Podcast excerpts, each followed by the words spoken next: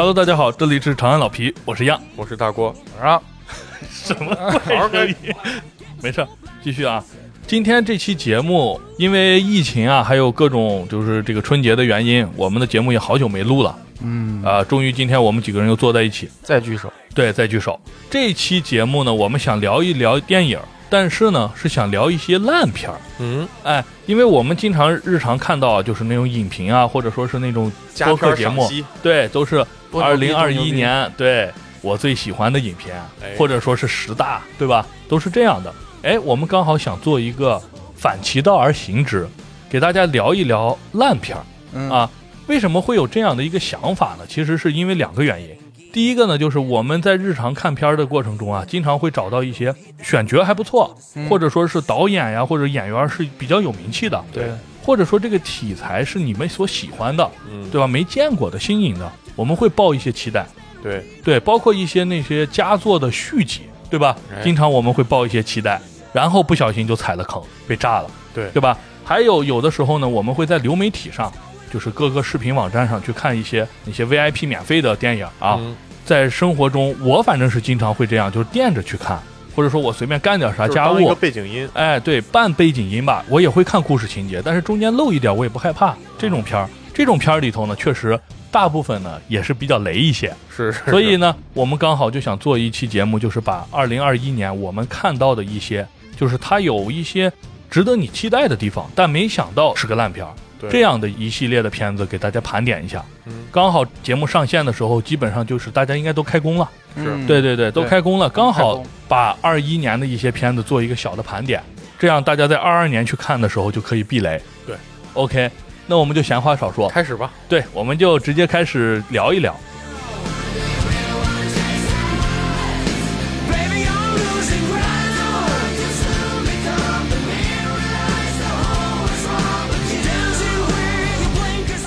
这样，我们就简单的按照这个差不多时间顺序吧，嗯，一人把自己的想要给大家分享的一些烂片讲一讲。哎。哎，第一个片子呢，其实我是有点苦恼的，啊，就是这个片子呢，我觉得是烂片儿，但是呢，它也有可圈可点之处。哎，哎，我们一块儿讨论一下，看看这个片子是不是符合大家对烂片儿的定义吧。对，第一部呢，就是这个《真三国无双无》。双，哎，这部影片，这部影片呢，其实我一开始我知道的很早，对，就是他在宣发的时候我就知道了。嗯，但是呢，这部片子只上映了三天，就从院线下来了。哦，是吗？第四天还是第五天，它就上流媒体了。我还没来得及去电影院被坑，他已经上流媒体了。嗯，这部影片呢，呃，我先简单的介绍一下，因为有些朋友可能还没看嘛。它是一个根据我国的那个三国历史所改编的小说，所改编的游戏《真三国无双》嗯所改编的电影。对哎，这个定义为什么要说出来这么绕口？我还是要说出来，就是因为它的前提是根据游戏改编。哎，对，大家一定不要把它带入到这个《三国演义》的电影版上。嗯，嗯啊，那样的话会马上出戏。对啊，然后呢，它的这个制作呢，其实还是比较宏大的。我们可以看到有古天乐，对，对？吧？然后有王凯，嗯，然后有比如说香港的一些对香港的一些老牌的对，配角呀，或者说是老牌演员，嗯，然后还有什么古力娜扎，对吧？制作看起来还是比较大的，嗯不是那种网大。对，他哎算是那种把这个不光是这个流量明星了，还有这个就是比较老牌的一些老演员，或者说我们公认演技比较好的，或者说是有票房号召力的对这，几个人都整到一起去了。是的，是的。然后尤其对于那些游戏玩家，对吧？嗯我想两位应该都玩过《真三无双》，我只玩过一段时间铁粉啊你是铁粉嗯，所以应该是有所期待的。然后我又想看看它不同于普通《三国演义》这种改编的电影有哪些特点，哎，然后我就很期待。然后很快他上了流媒体以后，我就去看了。嗯，看完以后呢，怎么说呢？不能叫就是说一无是处，嗯，但是我觉得确实是比较偏烂的。嗯，呃，我个人的感受，对嗯它其实这个故事更概就不用说什么了，对，因为这个大家都知道，他演的是大概是从那个打黄金黄金贼啊、对啊，黄金张角张角开始，直到最后虎牢关单英战吕布结束，对就这一段这段历史其实怎么说呢？是算《三国演义》的前前期前半部分，对对对不，到半部分了，前三分之一吧。嗯，差不多，啊嗯，这里面的一些经典的战役啊，还有这个历史梗啊对都是大家特别熟的是的，是的，啊。因为好多人对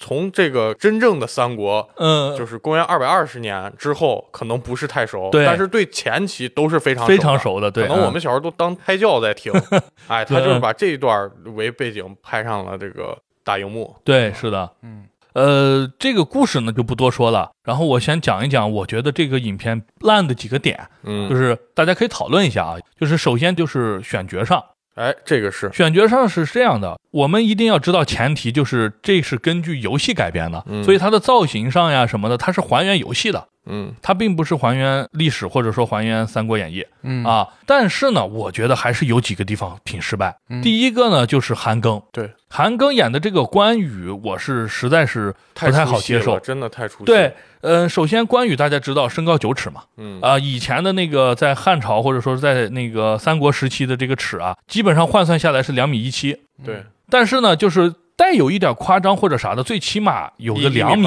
一米九，对，一米九几肯定是有九几。肯定有。对，肯定有了，而且比刘备要高很多。刘备一般就是一米七，大概这个这个样子。对所以你最起码得一米九，但是你选了一个可能韩庚官方身高啊，说是一米八，可能 是啊，对，这就一米七八，哎，这么一个身高。嗯，然后杨佑宁呢又是一米八二，对，就是两人站在一起，他凭一刘备的武。力值感觉比关羽要高。对，就是感觉关羽是打不过刘备的。对，这个的话，就是我觉得很出戏。是第二个点就是那个丹凤眼的那个画的那个眼有点妆啊，夸张了。有点太浓了，太黑了。是是是，然后再配上他那个可能块儿又不够大，哎，然后呢，很薄呃，刀又很大，然后就感觉那个人一下子变缩小了嗯，啊，这一下子就让我感觉到很出戏。尤其是真三无双上面，一般来说都是你知道割草嘛，嗯，对吧？就啊一抡那么多人飞，你那个身高就很难让大家觉得飞。嗯 这个是一个我觉得很难接受的一个点。嗯，第二个人物呢是这个张飞，嗯，张飞也存在这个问题，就他这个演员也是比较瘦弱型，嗯，对，强加了一个强大肚子加了个大肚子，让我以为这这猪八戒，就是张飞他不应该是大肚子吧？对，他他应该是那种对，就是那种俄罗斯的那种，可能没有腹大力士，腹肌，但是整个是一块很硬，他不应该是一个大腹便便，囊肉，对对，他应该不应该是这样的，就是感觉还是力度上少了一些。嗯，然后最后的话就是这个吕布了，吕布的话，古天乐演的还是不错的，嗯嗯，呃，就是我总感觉古天乐有点偏有城府这个人，就是他演反派的话，他是那种比较隐忍型的，是，哎，就是那种很坏，但是呢，其实平常看不出来，啊对，不说。但是吕布呢是一个莽夫形式的，哎他这个性格很外露，对他很外露，我开心就开心，不开心就砍你。对对对，对他的话城府太深，让人觉得他的这个表现不像吕布的行为，就是总感觉他留有后手啊，啊，就那种感觉。这是我觉得在选角上呃不太好的几个点，对，哎，就让我一开始就对这部影片一出来，哎，看上几个镜头，我就觉得有点出戏。对，是的，嗯，嗯，选角这个是一个问题，包括这个。呃，你在游戏里，你不管是改编《三国演义》啊，还是改编《三国无双》，你在游戏里的这个形象也是不符合的。除了几个极少部分，其实呃算是比较好的还原，例如说袁绍啊，嗯，袁绍这对对个造型，对袁绍那白毛那个造型，对，有一呃调染对他嗯那个还是很忠诚的还原了游戏，但是由于这个选角，包括他的夸张的服饰，嗯。就确实显示出来这个关羽的武力值好像没有说那么夸张。嗯。啊，并且他在这个电影里头算是一个主角了，嗯，嗯，包括他跟曹操的这个戏份，对。哎，算是一个主角了。但是他的这个侧面，包括他骑马，感觉就是非常怪。嗯嗯啊，这非常怪。再一个，吕布也是偏瘦弱，就除了你说的演技之外了，嗯嗯。啊，还是体型上不真的不太符合。嗯嗯。再一个，他那个武器的设定嗯。还是有点差，就是说主要是方天画戟，嗯方天画戟整的跟个板斧似的。嗯，我不知道你们看了没有，特别粗，那个月牙那块就是对特别粗，像个大板斧。对，哎，我然后又拿在很瘦弱的吕布手里，我觉得这个就是简直是胡搞 哦啊！但是看了之后，我觉得还有一个败笔，嗯就除了选角咱就不说了对啊，还有一个败笔就是他选的这个时间段，我觉得不是很好。嗯，首先，这个故事是大家中国人都耳熟能详的，不光中国的整个嗯东亚文化圈都对这这从黄金起义到怎么怎么样，对，然后三个人从出来就充满了主角光环。嗯事实上，他们三个就是在《三国演义》里头，在这段时间也是啥也不是啊，啊，但是他这里头好像张角是他弄死的对啊，董卓是他救的。对对，正是因为这段历史太过熟悉，嗯，他没法魔改。嗯，他不像这个，你像赵云演那个见龙卸甲，啊，不是赵云演的是赵云 刘德华演的刘德华演的赵云的那个见龙卸甲，呃，对，他放到了蜀汉后期嗯嗯嗯，这一块，好多人不熟。不熟对你改了以后，他没有太对有发挥空间，就网友不会太口诛笔伐你，说你怎么乱改。嗯嗯，你这一段你《三国演义》你不能多一个人吧？对对吧？他这没没法魔改，也就导致他这个东西想拍成一个正史，嗯因为他没法改。对，但是他又融这个夸张的动漫角色，对对对脸又很动漫，嗯，你这样样你就像看动画片一样，你不知道他在干啥。是的，是哎的，出戏，这这一点我觉得是比较失败，而且还有一点啊，就是他除了这个蜀汉这几个人之外，包括十八路会这个陶董啊，就这几个主要角色之外，他对曹操的这个手下的猛将嗯，没有一个描写。描写对。啊，张辽是活在对白里的，嗯对。哎，他这个就没出来。其实，在游戏里，这些人也是呃各具特点的，对，嗯，呃，这块儿就说到了我要说的第二点了，就是选角是一个比较表象的东西，大家一下就能看出来。往里边看一看电影本身的话，第一个就是你不知道谁是主角，嗯，这是一个问题。就是你不是电视连续剧，你只是一个电影，你只有这么一个半小时的时间，那么你要马上告诉观众，到底你讲的是刘关张，还是讲的是吕布，还是讲的是曹操？对，这三个人现在你要看这个戏份的话，基本上是一个差不多三分。对对你导致没有重点，到底观众以哪个视角来看呢？我是杨佑宁呢，还是我是古天乐呢？还是我是王凯？你又想讲这个王凯的那个，就是曹操。对吧？呃，献匕首想要杀董卓，嗯然后逃出来以后，又是是因为多疑嘛，又杀了他的恩人吕伯奢奢一家。对，这个你又要讲，然后你要讲吕布的那一部分，嗯对吧？然后三英战吕布，然后你又要讲到张角，对吧？嗯然后刘关张三兄弟，然后又去什么铸剑堡去夺兵器，对感觉他应该是主角，对吧？嗯但是又戏份又不够足够多，是，就是重点不是很突出。对，重点不是很突出。我觉得应该是突出一个人的主线，把别的人串一串就行了。哎你这个其实是一个正确的思路。嗯为什么这么说呢？因为首先它的原型《三国无双》这个游戏，嗯，其实如果大家玩过的话，都知道它一开始是分魏、蜀、吴三个阵营的。对你选哪个阵营开始你的游戏，就是你的视角就是在哪边儿，对不会说是我这打着打着这边也是正义，这边也是正义。对对对，是的它这个游戏就是我选魏国的时候，我肯定看你刘备是伪君子嘛。嗯嗯，我选刘备时候，肯定看你曹操是那奸雄。邪对对哎奸雄，嗯就是你如果说把这个视角稍微的转一下，就用一个稍微主线一点的一个视角去看，可能这个融合度会更高一些。就跟你开车一样，对你不可能说为了看全而把驾驶室放在最中央，你反而导致哪儿都看不全。对你还不如仅一侧去看嗯对，啊。我觉得这个你提的这建议是挺好。对而且还有一个点就是，既然你已经决定你是改真三无双了，你就不要把太多历史典故全部要想要放进去。嗯嗯比如说，我印象很深的就是这个最后这个打雷啊，就是这个啊，啪一下子这煮个酒论英雄啊，煮酒论英雄，对这个地方我就觉得好像到最后没有必要加这一块儿。就硬往上对，硬把那些小点都要拿出来，包括其实曹操，如果你不是特别想要去描述他的话，像吕伯奢案那些故事就可以不讲，我觉得都可以不讲，直接就到这个诸侯去，讨伐董卓就行了。可以，他可以把吕伯奢这一段变成一一一个传闻，嗯嗯，就是刘备他们三兄弟听见说，哎，这人之前不是这样呀，是一个很牛逼的，又去刺董啊，又去啊干嘛的，对对对。怎么现在就成多疑成这样了？你可以带这么一句，对，是的，不用你带一下，没必要我买酒了，然后我又磨刀了，我啊，门对锁又锁还有住了。一出来以后，眼睛一看都红光了。对，那些人都是在砍他要，对，就感觉他已经魔性了那种是，是是，就感觉黑化。对，有点太多了，弄弄不清楚谁是主角。嗯嗯，还有一个点，对就是这个感情戏。哎哎，哎，你们注意没？这个感情戏是极其的粗暴简单，你说娜扎洗澡那个吗，啊跳河跳河，洗脚洗脚，就是怎么就在一个非常风景如画的地方？首先那是哪儿？我们怎么会在一个那个有雪山的地方？哎对好像是那个新疆天池那一带，对，反正就是不在新疆哪有娜扎呀？对，对。然后呢，没有什么太多的感情戏，就是很粗暴呃。对，古天乐是一个 pose，然后娜扎是水中一站，啊，就美呀，就看起来就跟那百岁山那广告有点像。然然后呢，哎，一过来怎么一抱一洗脚，然后他说我是将军的就人了。托付终生了。哎，就就就成了，俩人就好了。然后好完以后，你说他到底推动了故事的多少呢？又没有。其实大家都熟悉啊，就是如果你再往后会发现，这个其实是一个王允的计谋嘛，嗯，对对吧？然后给你一装个可怜，然后把你一美人计。对，美人计嘛但是问题，，你这个场景，吕布怎么出去散心？我说他妈出去抽根烟，骑着马嘎嘎嘎，就遇见一个长白山天池。对，长白山天池里有个美女，我下去搂住成了。对啊，你这后面阴谋没法讲了。对，后面的话，他和董卓的，因为这个可能是是不是只拍了上部还是什么原因啊？嗯嗯。就是吕布和董卓并没有产生那啥，间隙，对，嗯。还没到那儿呢，然后就戛然而止。那样的话，我前面这个貂蝉就没有什么特别大的推动性，嗯。就他对故事的推动力不够，哎，这一点是那还不如砍掉。是，就我说的，嗯，把这些没有用的都可以砍掉，对，不要留那么多。粗暴割草就完了，场景一宏大结束了。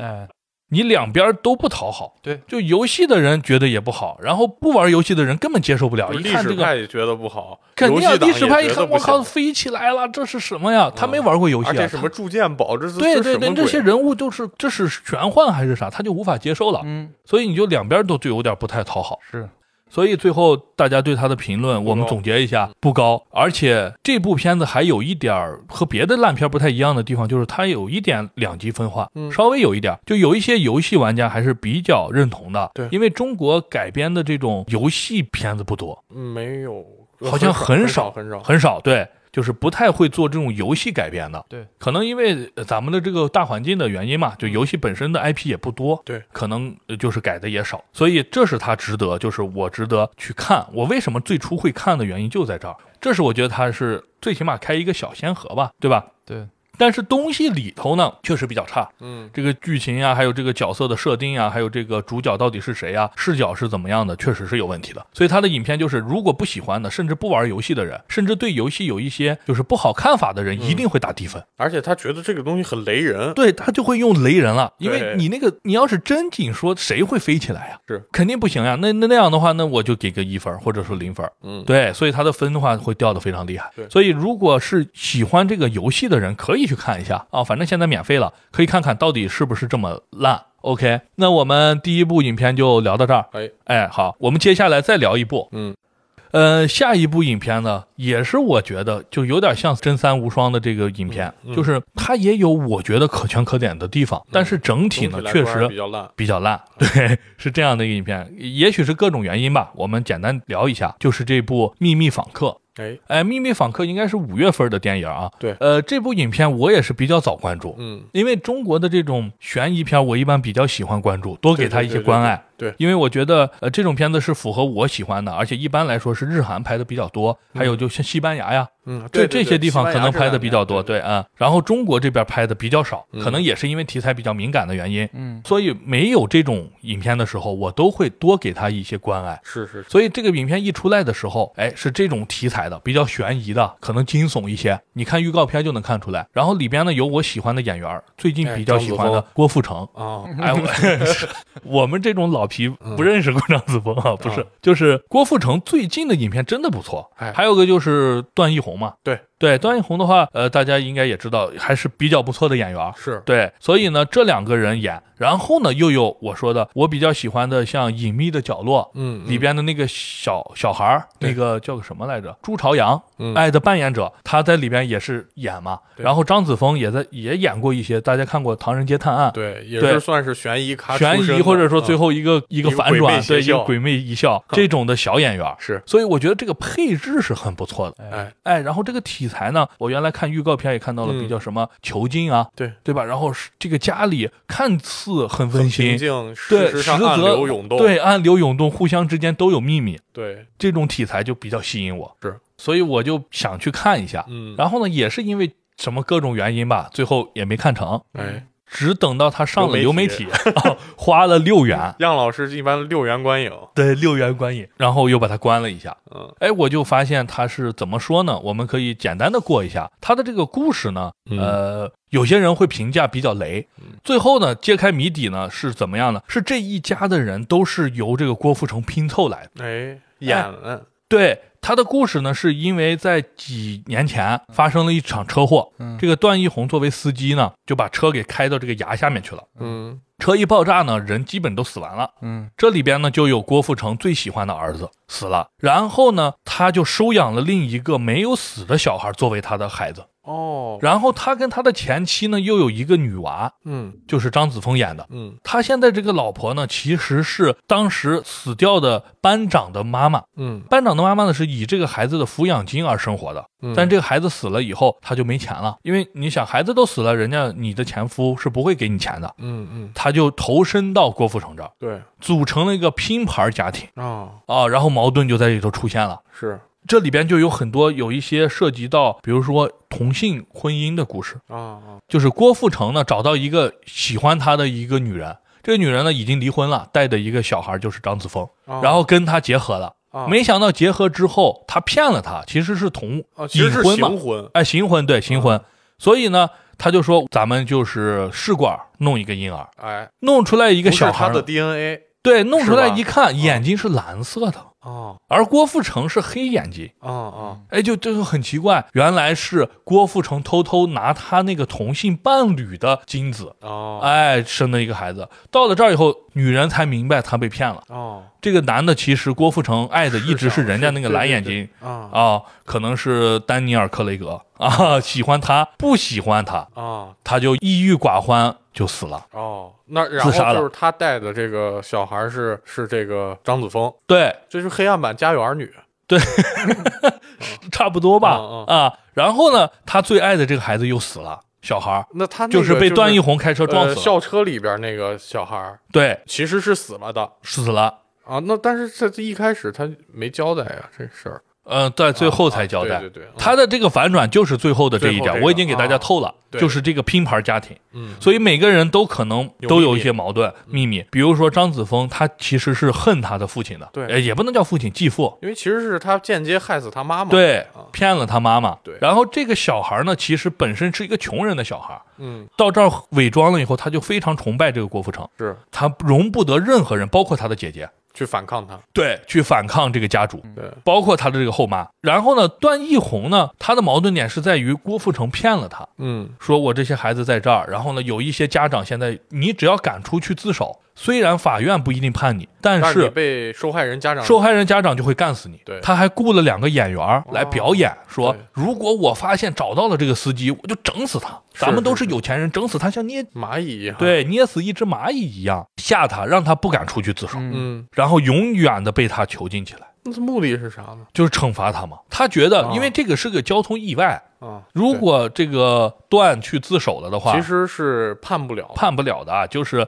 肯定放出来，这交通事故。私刑了，对，嗯。私刑，但他并不是说把他在他底下打骂，就是永久的把他囚禁起来。哦，啊。所以这个故事更概就大概讲到这儿吧，里边乱七八糟的很多东西，乱，对，很乱。这个影片呢，不好的地方呢，就是在于这个地方，就是这个乱。嗯。看，我刚才解释了一下，估计大家可能还是没有听得特别懂，嗯，这里边的东西太复杂。对，啊。它里边涉及到，比如说同性，比如说行婚，比如说代孕，比如说囚禁、私刑，对，嗯哎，然后这种这个拼盘家庭，拼盘家庭。对这种东西特别多，但是呢，又涉及到一些可能敏感吧，反正剪的稀拉碎。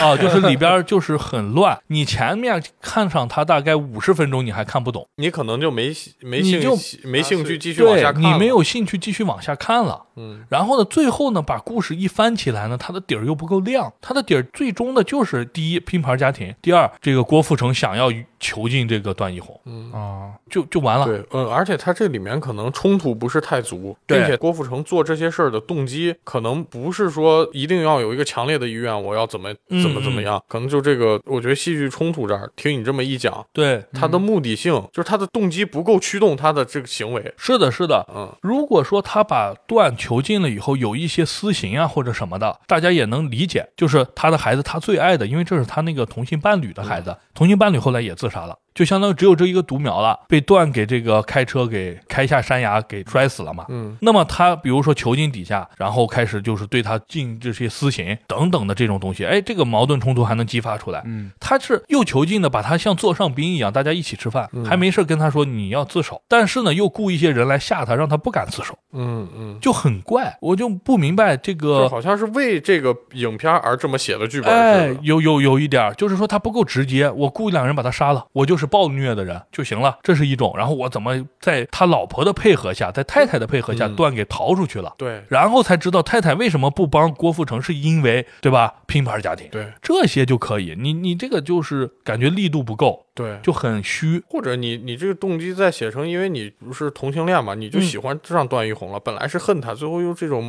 爱恨交加了，嗯我觉得这样都比那样好，嗯嗯，嗯是吧？，对。嗯总之呢，这部影片就是我给他前半部分，我还是要给一点就是赞扬。是，哎，微感赞扬是什么呢？就是他那个压抑的感觉，还有那些装神弄鬼做的还是不错的。对，没有见血呀、或者什么乱七八糟的东西，但是你就很压抑，还有点惊悚，对你感觉就是有一点哎氛围营造的还不错。对，但是呢，等到后面越到后面以后，你会发现，哎呀，他就开始有点国产这种烂片的一个特点，大家统一的一个特点，就是这个故事太弱。是，然后呢，就让人有儿戏感，看着看着，哎呀，感觉是在演小品，就是为了唬我，前面有那么多东西，他都不够能立得住，这一点是他就是感犯了一个通病现实。生活的割裂感特别强。对，就是感觉不够不够有力吧，不够有张力。对哎，这部影片的话，呃，如果让我说的话，可能确实是有点像《真三无双》，就是他尝试这个题材，确实是有新的点，对值得就是肯定的。哎，但是呢，故事确实是差点意思。差点意思。对，最后的那个反转也不行，也不够强有力，而且剪的有点细碎。对，因为我多给了他一份关爱，不然的话，可能五十分钟我就关了。是是是我给了关爱，所以全看完了。对哦，是这样的。OK，这部影片的话，就是喜欢悬疑惊悚的可以去看一下，嗯，其他的朋友的话，可能就没有必要去看了。对哎，那我们这部影片就聊到这儿。嗯下一部的话，我我聊一个我非常想输出的，嗯，一一部烂片对。他已经忍无可忍了。这部烂片就和前两部不一样了，我就没有办法给他关爱了你。花钱没有我应该是花了四块钱，啊？也是流媒体，对流媒体，流媒体这种片子一看就是烂片一个电影院钱哎，不可能嗯，他这种骗不了我。啊。呃，我们要聊的下一部呢，就是由这个国民闺女关晓彤啊嗯，主演的，包括胡军，包括姜文，哎哎，主演的这部一个类似于中外合拍，但它其实根本不是中外合拍，哼。对的一部影片《图兰朵》。嗯。哎，那你介绍这个之前啊，我就我就先，因为我没看过这个啊，嗯嗯。我就作为一个就是你需要让我避坑的这个对象。对，啊，我先说一下，就是图兰朵这个东西，我最早了解它是类似于一个歌剧这种东西，嗯嗯嗯，它是外国人眼中的东方，哎，拍过它应该是蒙古那会儿的元朝元朝的时候。嗯。它是这样的，嗯。这个影片就是《图兰朵》呢，它和那个《真三无双》哎有一就是 对我刚想说，那个是呃中国人改编日本改编的中国传统名著《三国演义》的游戏的电影。的电影，对，呃，这个是 这个是怎么说？呃，相当于是欧洲人嗯改编中中国传说改编的一部小说所改编的歌剧所改编的电影。电影，哎呦！哎，是是绕圈圈的，哦它就基本上，呃，最早是在《一千零一夜》里头有这么一个故事，叫做杜兰泽的三个谜嗯嗯啊，不是杜兰特啊，嗯嗯，杜兰泽就是图兰朵，对，啊翻译对对。是然后呢，意大利的一个歌剧家，也也不能叫歌剧家，就是那种写作家吧，嗯写了一部歌剧，嗯就叫《图兰朵》，哎他就是把这个杜兰泽的三个谜稍微变化成了一个歌剧版。对，然后呢，这个导演啊，就中国的这个导演，嗯就是说我想要把流落到国外的这种故事，让我们中国人来演绎哦。然后他定了这么一个项目。着我都不太想看这个，真的，我就是听这个故事背景，我就不太想看。呃，这个故事呢，呃，一会儿我们再细说啊。觉得这个制作底子来说不应该这么差，所以在流媒体出来的时候，我是用六块钱买了。嗯嗯呃，我给大家讲一下简单它的故事啊，嗯它是这样的，就是说在我们的这个虚拟的这个国家，其实它的背景是元朝，对但是呢很虚拟，它在一个深山上有大瀑布，上面是城堡，就是那个斯加德，对，就是它 景是真美。嗯嗯，哦，景是真美，但不知道为啥，不知道啥。然后呢，有这么一个国家，嗯它的这个大汗呢，就是这个姜文梳俩小辫子哦，啊。当时有一些网友就骂嘛，说说梳俩小辫子多难看。导演还专门说这是考据过的，嗯元朝的时候大汗就是这样。嗯啊，就是两个小辫子画像，你就可以看，哎对你就可以看大耳环似的，对，是，的。然后呢，大汗呢，除了一个公主，没有任何子嗣。哦，哎，就是这么独苗，还是个公主。啊，这个公主呢就叫图兰朵。呃，有一天呢，这个公主在这个地上随便跑动的时候呀，一下子被地毯给绊倒了。嗯一个非常大的版图地图，啊，就是说一张地图一样的地图毯。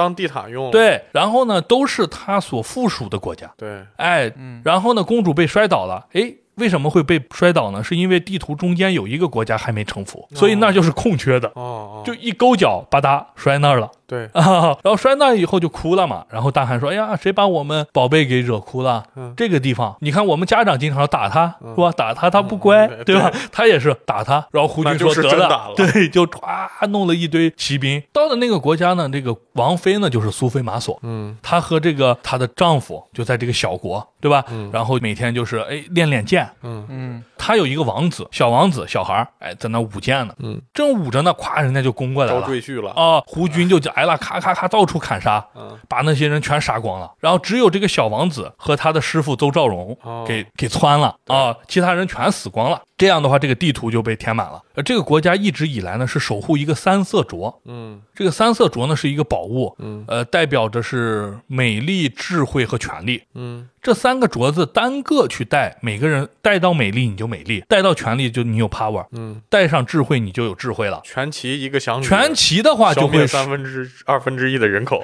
不是全齐的话就有诅咒，哦哦就是人不能尽善尽美，就是散是满天星，聚是一，聚是一坨屎。就是大概这样的一个东西。这个被胡军带回去了。哦，哎，然后在我们这个小公主过生日的时候呢，呃，我们这个大汗姜文呢，就是搞了一场类似于抓阄，把所有宝物堆成一个圆圈儿，把小女孩往中间一放，随便拿。嗯哎，这么多礼物你随便挑。哎，好巧不巧，他就非要拿那三色镯。哎，这三色镯他不是的，他拿了三个，但是他左边带了一个，右边带了一个，嗯还有一个他要给姜文戴。嗯姜文说我不戴，啊，你一个人戴才好看。对，咔嚓把咱拿出来三个全要给他女儿一戴，嗯一戴咔嚓长到肉里了。哦哦，就是有那种小触角一样的扎在诅咒了血中，哎，来诅咒了。然后诅咒上以后，这个小孩眼睛就变血色了，嗯。跟僵尸似的。然后看东西呢，只有黑白两色，哦，所以这个三个镯呢就是三原色。三原色。哎，三原色一吸走，你就只能看黑白了。对，我一说呀，这设计还挺合理，结果一看呢，是黄色、红色和蓝色，哦。绿色没有，就就就很奇怪的一个三原色，反正就是让他变成了这个色盲，色盲了。嗯，然后呢就昏迷了嘛，大祭司就来了，然后跟姜文就说这咋办？就说等到他十六岁的时候要开始那个招亲。嗯哎，这三色镯呢有代表三个谜语，如果有一个男子呢能够答对三个谜语，就能跟这个公主就结合了，哦同时就能释放这个诅咒了。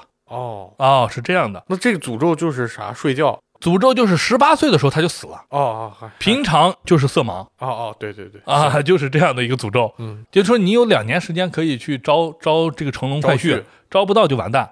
对。然后这个谜语呢是谁答错那个人就得死，哦，那成本很高，对，答错就得死。博弈啊，对，这是一个用命相搏的故事。对，然后故事一转眼呢，就是这个蓝眼睛最后其实是破了三个谜，破了三个谜，两个人在一起啊。然后这个胡军呢，作为大将军，看这个大汗呀不顺眼，嗯，就要政变，哎哎，就是这老三样这么嗯一结合，大概就是这样的一个故事嗯啊。然后呢，故事我们讲完了，我要讲一讲就是这个片子的槽点。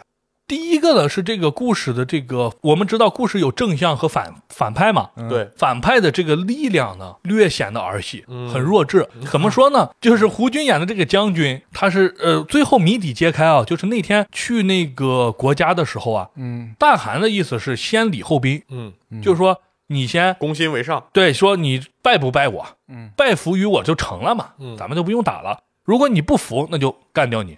但是胡军因为嗜血，说是士兵都来了，不屠城不抢东西不行。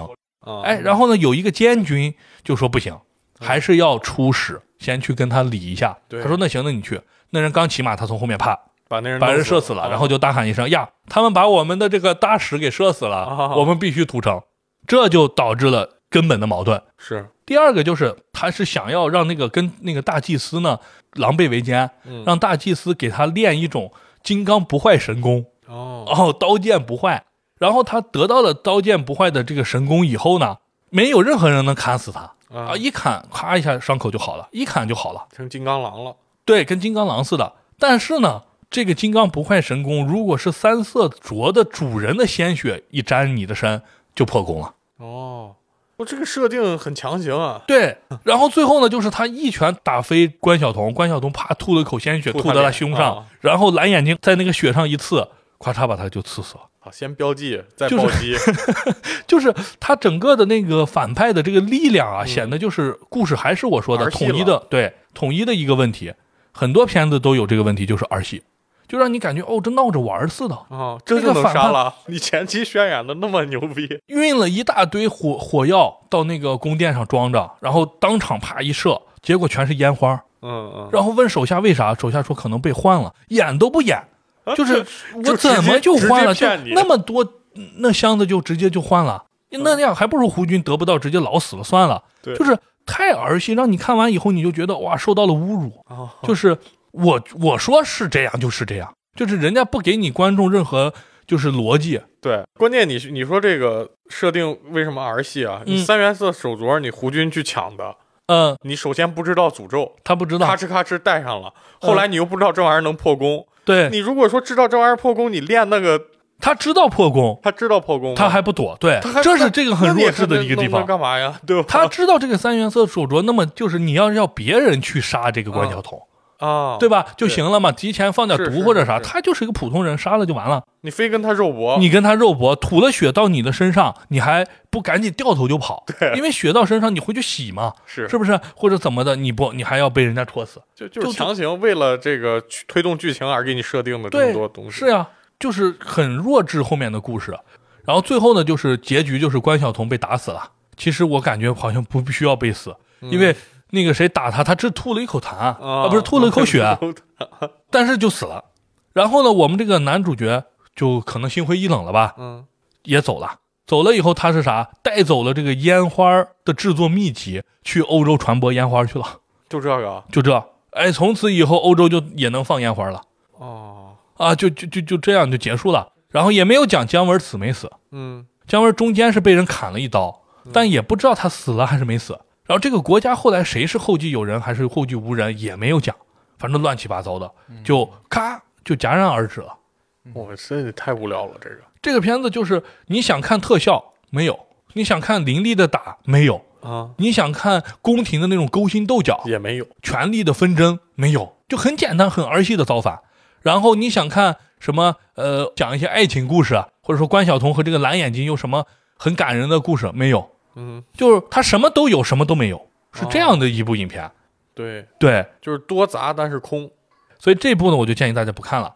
嗯。OK 啊，呃，那我们下面再推荐一部烂片儿。啊，这部烂片儿我是推推荐一部烂片儿，推荐一部烂片儿，就 就是是必一部烂片儿，对避推荐大家避开一部烂片儿。这部烂片儿也是有点像《图兰朵》，完全不必要看。嗯。啊。呃，这部片子呢叫做《燃野少年的天空》，嗯嗯，哎，这个和前面几部还不一样，嗯它是一部青春歌舞片。哦，哎，所以它唯一的一个小亮点就是在中国没有太多歌舞片 啊，这是一个尝试。然后呢，这个导演呢是张一白，然后呢，他也演呃拍过一个电视剧叫做《疯犬少年的天空》，那部影片的话哦评分还比较高。哎，然后这个呢就是也是找的彭昱畅演的，然后这个主角呢也叫狗哥，但是故事是完全不同的。然后这部影片呢就是非常的雷，怎么雷呢？就是首先故事根本就说不通，哦，哎，女主角从小就是被学校的这个老师呀、学生呀，就是欺欺负，嗯就看不起、霸凌她。霸凌她的原因是什么？是因为她爸是卖咸鱼的，但是呢，这个地点呢是在海口，嗯就是大家都是干这的。你你说我在海口，我讨厌卖海产的，卖这种干货的，嗯，就很怪，就是因为他身上有咸鱼的味道，就这么简单的就霸凌他，而而且是全校霸凌，没有一个人，只有他一个，你按你说这个人口分布来说的话，嗯，他这个学校不止他一家卖咸鱼，对啊 应该有至少他妈二十家卖咸鱼。，对，就因为卖咸鱼，我就看不起他。哦，他是在女校，所有的女生都欺负他。然后我们这个狗哥呢是高三没考好，来海口复读的，嗯，但是呢全篇不学习，就在跳舞。咱就不说这个了。嗯过来以后就认识了这个女主，哎，两个人就对上眼了，互相鼓励，互相帮助。嗯哎，然后呢，这个女主呢就一直想参加一个舞蹈比赛，她的原因是因为她爸爸告诉她因为他家是单亲家庭有梦想啊，不是，啊，他家是单亲家庭，他妈妈一直不在，嗯他就问他爸说：“我妈是在哪儿啊？是谁啊？”他爸就老给他看电视，上面是郑秀文，真的是郑秀文、哦啊，在里边客串了。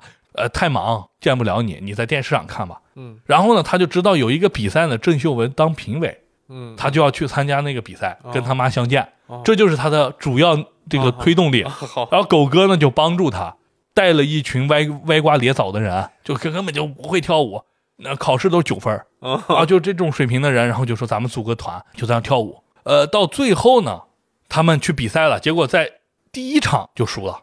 嗯但是呢，在路上呢，他是碰见了这个郑秀文了，他就过去找到郑秀文，就说妈，哎，哦我是你娃。哦哦，他妈说不好意思不认识你哦哦。然后他就说，哎，我爸说啥啥啥，他说哦，那可能是一个善意的谎言。哦然后说你不要恨你爸。最雷人的台词来了，嗯他说你不要恨你爸，你爸骗你十几年也不容易，你要珍惜他。他为什么要骗你？是因为他爱你。嗯，我我就无法理解啊。你还以为他妈真是郑秀文？对我不是说你是郑秀文嗯骗人，为什么就成为一个那啥了？成为一个被爱的理由对了，。除非他妈是有一些特殊的，咱们再往后听。最后呢，他就问他爸说：“呃，我妈到底是谁？”他妈指了一下郑秀文旁边一个伴舞，说：“这是你妈，你妈不是大明星，所以我才骗你。办二十年，”对我，我我当时就直接懵逼了。伴舞是什么见不得人的职业吗？对呀，我还以为他妈是红蜘蛛呢，就在牢里，所以我才跟你说是这。那你是伴舞，你就跟说是伴舞就完了吗？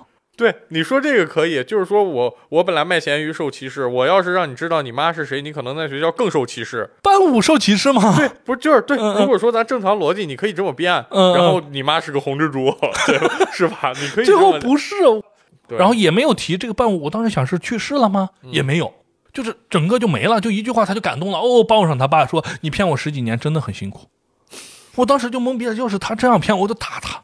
对。对不对？这有什么不能说？你就说清楚就完了呀！对呀，你还哦来个郑秀文，就特特别怪。嗯这就是整个的故事。啊，然后呢，它里边呢不好的地方，我给大家讲一下。第一个是这个故事太弱智，这个就不是故事，这就是个弱智，就是他的核心就是 这就是随口他爸呃，因为他妈是伴舞，嗯然后就骗他，然后他呢努力想要去见郑秀文，最后发现他爸骗了他十几年，然后双方抱头一个痛哭，最后跳一个舞结束了。嗯嗯，故事呢就是这样的了，很烂。歌舞片，歌舞片，我们再看看歌舞。哎，歌舞呢，首先我们知道歌舞片的一个特点，它是什么呢？咱们应该看过《歌舞青春》，嗯或者说是《三傻大闹宝莱坞》。对，哎印，度片儿对，就是说我把这个歌舞抠掉以后啊，它这个故事是完整的。是，你不能就是说用歌舞来就是完全当故事，嗯这个是失败。人家三傻，比如说抠抠掉歌舞呢，它是一个完整的故事，它讲的是教育不公啊、家庭啊、贵族啊和这种普通平民啊，还有对这个应试教育的一些就是抨击嘛讽，对对讽刺。这个故事呢，抠掉歌舞，他就啥都没了，他就只有歌舞。他的歌舞还是一堆歪瓜裂枣。歌舞呢，就是歌舞就特别的呃让人就是雷，是怎么说呢？有一个这么一个镜头，这个女主角坐在这个公交车上，然后呢，朋友骑自行车在后面一直追她，追着追着，然后这个女主角就下来了，下车了。下车以后呢，忽然路上就没人了，哗就倾盆大雨下下来，两个人就啊就跳，哦，就互相跳。大家看过那个不要再打啦？看过那个动图没？嗯嗯啊，，就雨中就开始跳舞了，跳完然后两个人就好了。就说就是这个故事是由这个舞蹈推动，然后还有就是他被受欺负，女主角受欺负以后从校门跑出来，其他人都在嘲笑他。这时候彭昱畅带着三三个歪瓜裂枣的来了，咵，突然天上又下雨了，嗯就是万里晴空，突然下雨。那个下雨最起码用了三个消防车，然后呢就又开始跳了，啪啪的踢，然后那些女的就被感动了，本来还在欺负他，过来跟他一块跳了，哦，跳完啪天一晴，又完了。可言。对，反正这部影片呢，我也是不推荐大家去看的。哎，如果他和《图兰朵》去比的话，各有千秋，啊，对，哎，各有千秋。烂的更怪一些。呃，我觉得大家还是更更不能接受这个燃野《燃野少年》吧，我是这么认为的啊。呃，当然不攻击演员儿。嗯。啊，是这样的，这个故事是很失败，然后这个影片很失败。啊，是这样的。OK，呃，我们刚才讲的讲几部国外的电影，哎，我这儿就是有一个温子仁的片儿。嗯，哦啊，我我因为因因为之前我跟阿浪对温子仁还是比较推崇的，嗯。对我我也是比较喜欢的。对，看嗯他一些这个不是招魂啊，还是乱七八糟这些恐怖电影，嗯。感觉他在惊悚方面还是有一手。对，然后这回就比较期待他这个致命感应，但是呃，其实看到哪儿了，我就觉得其实就会有点失望。就看之前啊，嗯他上了那个爱奇艺还是就是咱的流媒体平台了，嗯是可以用正版看的。我一看他肯定没鬼，啊，对是？吧？然后没鬼，我就去马上就就就期待下降了期，待下降了。我说既然没鬼，你拍成惊悚片，如果拍得好也可以，也可以，对然，后我就看了一下，嗯看了一下，发现他讲的是一个什么故事啊？我就很简单的讲一下，嗯就是一个女的被孤儿院收养的，嗯她的这个结婚和她和她老公可能这个关系不是很好，她老公老揍她，嗯。有点家暴，然后她这个也流产了好几次，嗯。都不知道原因啊。后来她老公就莫名其妙的死了，嗯。死了完了，她就开始出现一种幻象。这个幻象就是她小时候有一个幻想朋友，嗯，就是她记忆中啊，就目前她记忆中有一个幻想朋友去老去杀人，嗯。一杀人她好像就在场，哦，就是她咔，她那个世界就变成那个凶案现场了，嗯嗯他就能看那个人在杀人，嗯然后杀了好几个人。然后这中间联系一会儿再说啊，就是就是他老出现这个，完了他就跟警察说嘛，就是这乱七八糟。后来发现是怎么回事呢？是他小时候他是一个寄生人儿，就是他是双胞胎，嗯嗯，双胞胎他和他弟共用的一个身体，呃，身身体，对他正常是一个女孩嘛，嗯他正常就是这么，然后他后面有个他弟是一个类似外星怪物那种，就是嗯小爪子，在他背上，在他脑后，他俩哦头是一个头，脊柱可能是一个脊柱，嗯嗯哎，嗯。然后完了粘在一起。然后这个医生当时的那个医疗水平，就是他二十多年前嘛，呃，当时医疗水平就是说只能给他大部分的切除，嗯。但是脑子这儿你没法切，一切给他脑子拽出去了。哦啊，所以就把他剩余的他弟剩余的那块脑子直接压到他的颅骨里头去了。哦。所以后来出现那些杀人，其实都是他在杀。哦，就大家一开始可能都会想到，哎，这是不是你双重人格呀，或者怎么样？嗯对后来不是，后来是头盖骨一裂开，他弟的脸哗出来，哦手这么一反，这么杀人啊，是嗯一个就是血腥片儿，也不算血腥，因为爱奇艺上把那血腥的都给剪掉了。打掉了。嗯嗯啊，所以我看我非常无聊。关关键他最后那个脑子是个门儿，嗯他那个头他要变身了，不是说我光性格一变，嗯。他是这个物理变身，呃，就是脑子咔一打开，他弟头钻出来了。哦，就跟那种钟表上经常哎到点了报时的 啄木鸟一样啊。然后他这个脸呢就成后脑勺了，嗯。然后他弟那那一手是反的呀，嗯，他就就这么嘎嘎掰过来，两个腿腿关节这膝关节咔咔一哦反向，反向等于他弟成正面，他成嗯背面他成背面了把我看、哦。看笑了，你知道吗？嗯，所以就就这个，我感觉除了几个，他那江普斯盖尔也不也不吓人，嗯就这个片儿我就可以说我十二点都敢看，我晚上十二点就一、一点儿不吓人。啊、哦，所以我就推荐，如果是一般的想看一个这种比较猎奇的，可以去看一下。但是如果你是恐怖片爱好者，你看了肯定失望。哦，因为你是带着温子仁的这个牌子，对招牌光环儿，对他之一看大失所望，嗯对之前想的都是什么招魂呀那种有灵异的那种对片子对，嗯就拍成一个 cult 片了。哎恐怖片儿，对，对这就是个恐怖片儿，对对对，嗯就没不能算的那种惊悚恐怖片就不吓人，对，对逻辑也很弱，反正啊就是我觉得不是很推荐。看了一下，好像分儿还可以。跟你说那个分儿，就是这网友就觉得谁呀？我我如果说不说这个导演牛逼，好像就是我 low，嗯就是他有这种，所以我从不看评分嗯嗯，我知道，就是说如果换个导演的话，可能分儿还要掉不少，啊，对吧？对，换一个名不经传的，可能分就会掉。就是你知道这打分都有政治正确的嘛，你不你你不能用那个去衡量，我觉得非常无聊，你可以去看一下。我我其实当时这个嗯。是当时看了个开头，嗯。哎，发现没看进去。啊。那我就再插一句啊，嗯。就是你看没看她那个丈夫一推她，她头后的流血，啊，那是他妈她弟的脸，就这，哦所以一直流血，她没事儿。我是说流这么多血，按理说早大出血挂了，哦她还怀孕呢，那时候是把他弟磕出来了。那就是其实啊还是有点这个，最后把这个露出来的是吗？不是，其实中期你能看出一点儿，但是最最后就是就是那个脸咔咔咔开关电电梯门似的 对对对，那就是个中规中矩的这种，也嗯或者说 cos 片儿。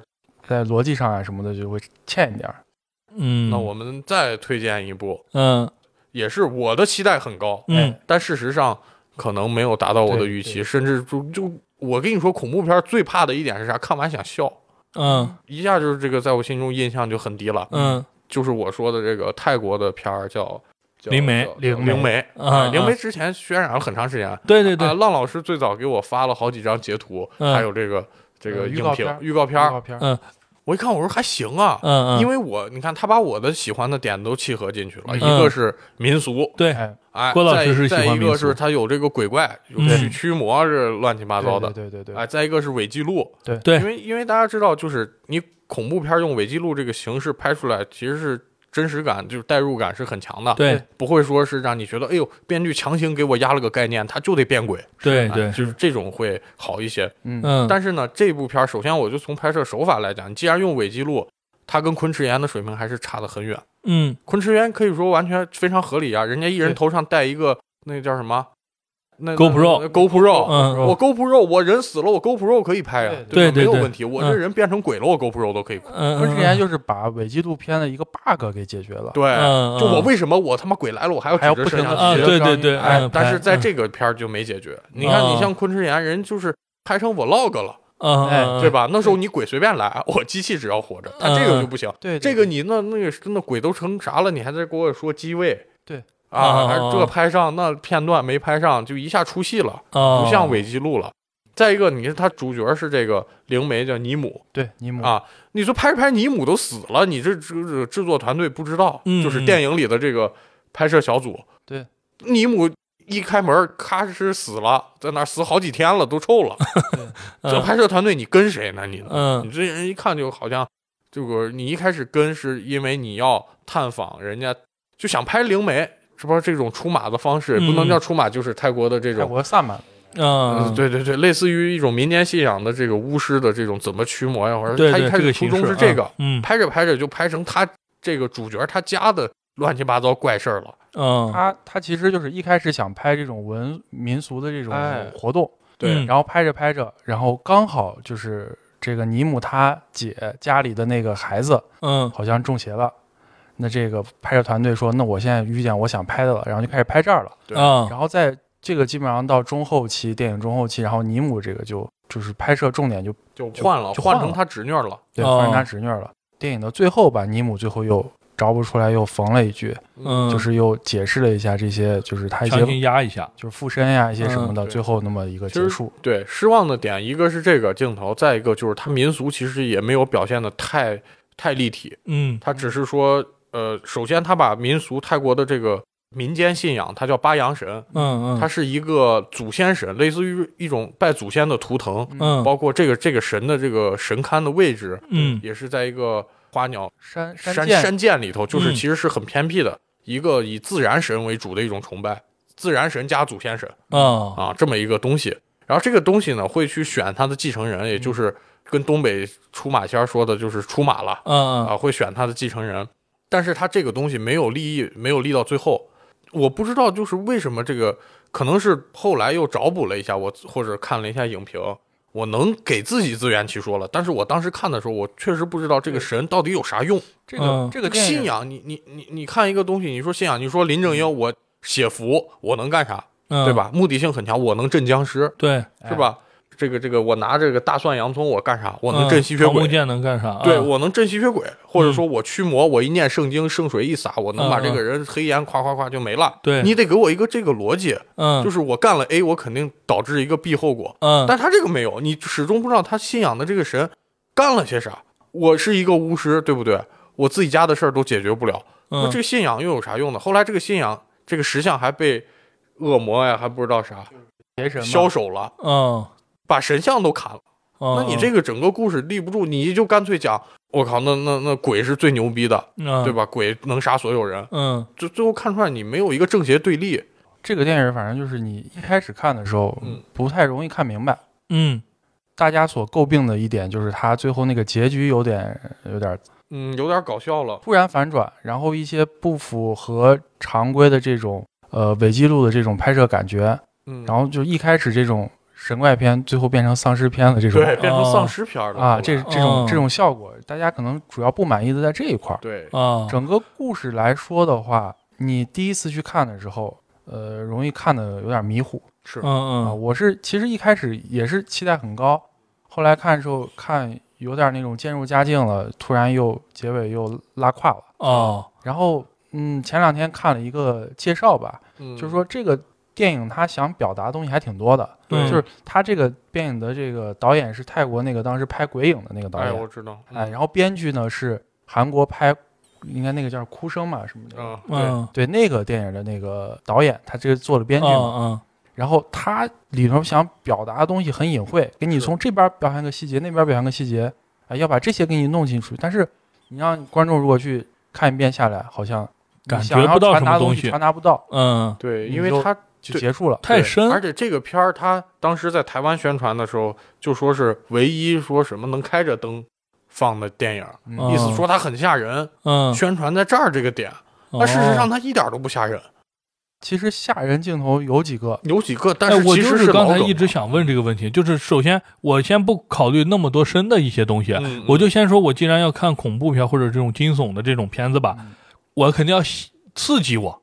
对。对这个刺激够不够？不够。你，们觉得？我认为不够，因为你看能不能吓到我？我给你讲一个镜头，你就看你害不害怕。嗯嗯。就是它里面我觉得最恐怖的一个镜头，就是在在一个监控的显示屏上嗯。拍了这个中邪的这个女的的一些诡异的行为嗯。啊，就是这监控画面嘛，黑白的，嗯我知道。但是有点泛绿光，因为嗯。它是晚上，嗯。它就有点那个红外线拍出来那种感觉，感觉就像啊咱玩 CS 带了夜视镜，嗯。就这种感觉。它是这个这个女的一开始她就因为中邪了嘛，啊，所以他的行为非常怪异，例如说上桌子上撒尿，例嗯如说跟狗抢食，例如例如说满不用脚走，用四四脚爬。啊，或者倒着爬呀，哎，或者倒立啊。最后你肯定会知道，他有一个是咔一下在镜头前，哦就是个这哦就是恐怖镜头都去看预告片儿就行了。哦啊，就是说个这，其实就是我当时看，我是晚上看的，我是一点都很淡定，我都快睡了后面。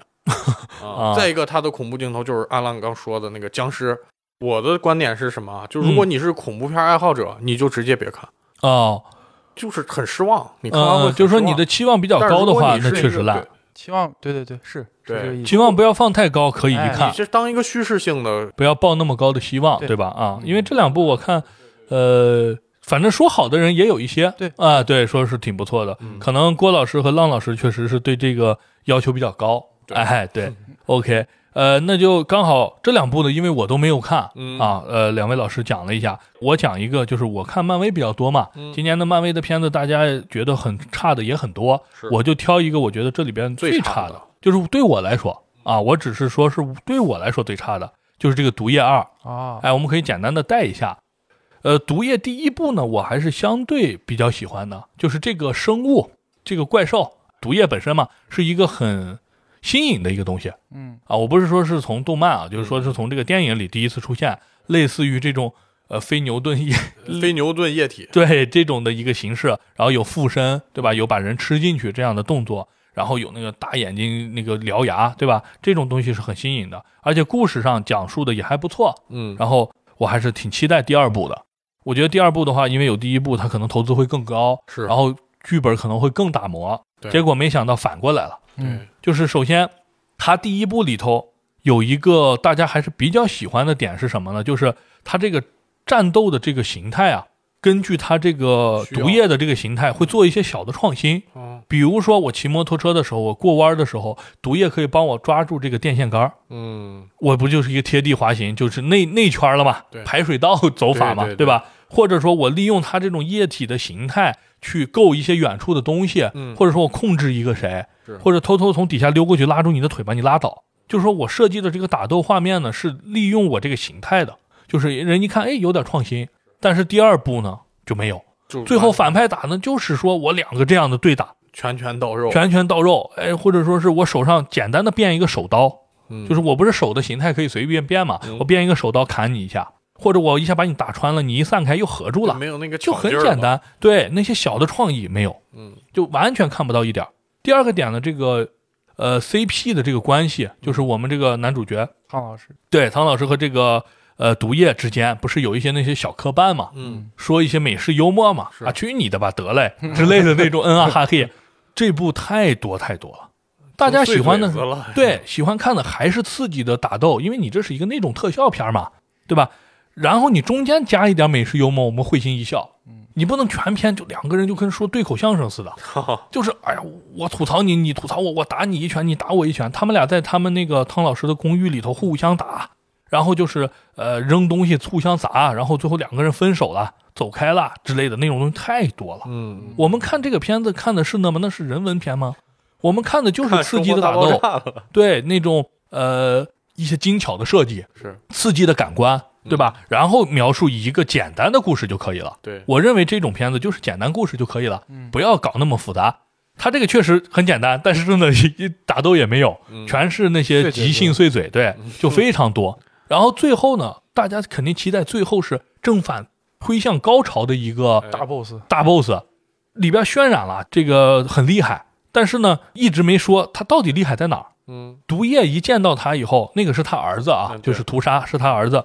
一见到他说：“哦，他是红色的，太厉害了，我要走。”就这这个证明他厉害。但是打起来的话，也又没有觉得有多厉害，就是力量比那个足，嗯速度比他快，嗯，就是你的加 plus 版，啊不是说我有什么大招，就没有质变，对，没有质变，就是更高、更快、更强，然后，就是这样。然后最后呢，也没有说我涉及到什么好的方法把他打败，嗯就是人家上来先是一般的俗套，一下子把毒液打的不行了，嗯毒液已经瘫到快不行了。这时候汤老师走过来说：“我们是最好的。嗯，他们俩不行，嗯。就是因为敌人也是两个人嘛。嗯，”然后他就满血复活了，就是那种嘴遁术，你懂我意思吧？哦知道，就能跟他抗衡了。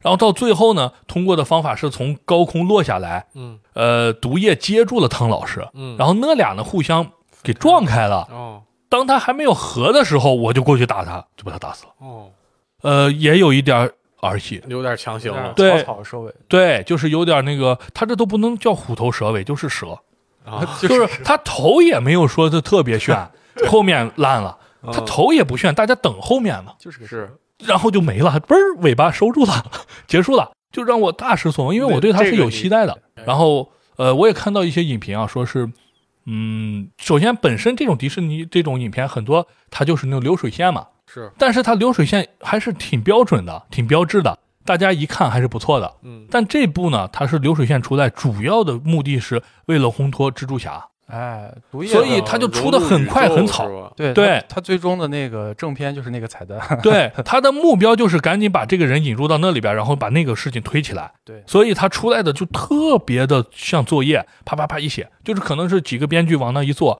咱们明天早晨要交稿，开始啊，每个人写一段，然后把它一拼一弄一改就出来了，然后赶紧去做特效去，哦。就这，就就就很草的一个东西，太草了。对，太草了，让我很失望。嗯。然后还有一个失望的呢，就是那个派拉蒙重启的这个特种部队，嗯。这个影片最早的是零九年吧，然后一三年有一部，两部。这个片子我还是比较喜欢的，里边像白幽灵这个李秉宪还是很帅的。啊，呃，然后还有那个蛇眼呀，还有那种各种精妙的那种科技设计嗯啊，就反正是我当时看的时候，我一听这个名字，因为我对这个美国动漫啊不太了解，其实它也是就动漫嘛，嗯但是呢，我突然看，我以为是新 IP，然后我很喜欢，然后等了这么多年，它重启了，重启了，它就重新要拍，要做宇宙，嗯，啊，这部是第三部是不是？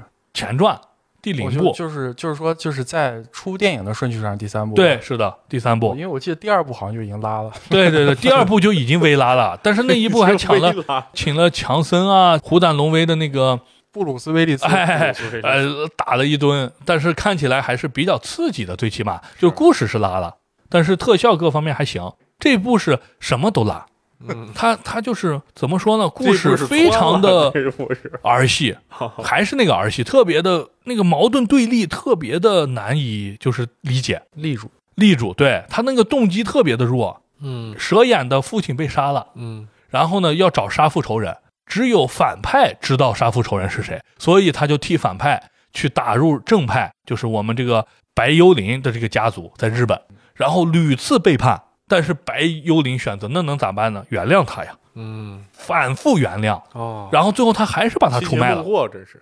对，出卖了以后，把人家那个呃，这个叫蓝影族的一个至宝，一个什么火焰宝石吧，偷出来了，给了反派。嗯。然后呢，反派就把那个杀父仇人给他放在那儿，绑在那儿了。然后他啊，一刀劈下去，把链子劈开，说：“你走吧，哦，原谅了，原谅了。”哦我就笑了。你反复的背叛对你有恩的人，欺骗了所有人，就是为了为父报仇。我们可以理解，嗯你有执念，对他是你的童年阴影，你又大爱了，那你为什么不大爱你的朋友？对啊，你就放不要找他了，是你就大爱了，对吧？然后就说我不用再去找了，我放下了。是是是，然后你不要背叛你的朋友，你把朋友背叛成狗了，然后你大爱了你的仇人就，是人家这个利益是啥？你的意思是我要么一直屠刀对。成魔，要么我就直接放下成佛。对。他这个是我要立地成佛，我要放下屠刀。在那一刻我选择了原谅，对。前面我还是执拗的，啊，反正就是呃这个故事就根本立不住。嗯。然后呢，这个白幽灵呢，就是因为一直是为家族忠心耿耿，嗯。就是最后他们家族有个规定，就是不要用这个红宝石。嗯。他当时拿到了红宝石，那个反派在那边，他就用红宝石打了一下反派，没打着，反派直接跑了。然后族长就说剥夺你的继承权，然后就把他赶出家族。赶出家族，他立马就加入了反派。这个人的人物也是立不住，就浩二演的，嗯。呃，大家应该看过那个《战士》嗯。美剧，对，就是那个主演络腮胡子，长得像周传雄似的，嗯。小 他就马上就背叛了，成为了白幽灵。啊。蛇眼成了好人，到这边来了，两人啪啪一换，这就把这个前传就演完了。整个的故事呢，特效很差，然后打斗动作很弱，嗯就是咱们知道，就是这个白幽灵还有这个蛇眼都是那种忍术嘛，嗯就是这种日本的武士刀啊，或者说飞镖啊，还有一些那些什么隐身到那儿呀，它梁上飞走啊，啊都没有，啊，我简单的打两下就就完了，就是感觉他没有请无动作指导，哦，没有五指，没有五指，就是哦就不知道看啥，科技没有。嗯啊，就是两个没有。以前的特种部队主要讲那种极强的科技，嗯比如说个小东西发出去，其实是一个什么无人机之类的纳，米机器人，哎，纳米机器人或者什么超跑啊、什么飞机啊那些东西，什么都没有。我当时一度以为这个片子是那种擦边球，啊，就是那种呃假片儿，哎，环大西洋，环大西洋，环印度洋，但是它这个是正规的派拉蒙的重启之作哦，要打开这个特种部队宇宙的首部，就是这。我估计后面就完了，大家也就珍惜一下啊，花个十分钟看一下，嗯。看个什么 B 站快快速版，三分钟看小电影，啊对就行。了啊。是的，呃，那这样，呃，二一年的这个烂片啊特别多，我们肯定这一点时间也没办法把所有的都讲给大家。对，呃，所以我们挑了几部，就相当于我们其实是有一点期待的，对对，哎并不是是说其实是算翻车的，对翻，车的烂片，不是那种一出来就打上烂片烙印的片子。对，比如说一些网络大片儿，那些我们比如说毕都没看过，志飞导演，对，那么烂的咱们肯定不会看。就说我们对他有一点期待，结果没想到他这么烂，哎，翻了。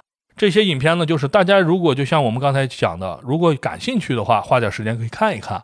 如果没有时间的，时间比较宝贵的人就不要看了啊，就不要看了。有那么多好片等待着大家呢，就不要去看了。嗯，OK，呃，那我们这期节目就讲到这儿。哎，哎，然后呢，也祝大家这个拜个晚年吧，啊，也因为公众幸福，晚年幸福，OK，祝大家身体就是健康，然后心情快乐。呃，我们这期节目就聊到这里，这里是长安老皮，我是样，大郭，好了，我们下期节目再见，拜拜。拜拜。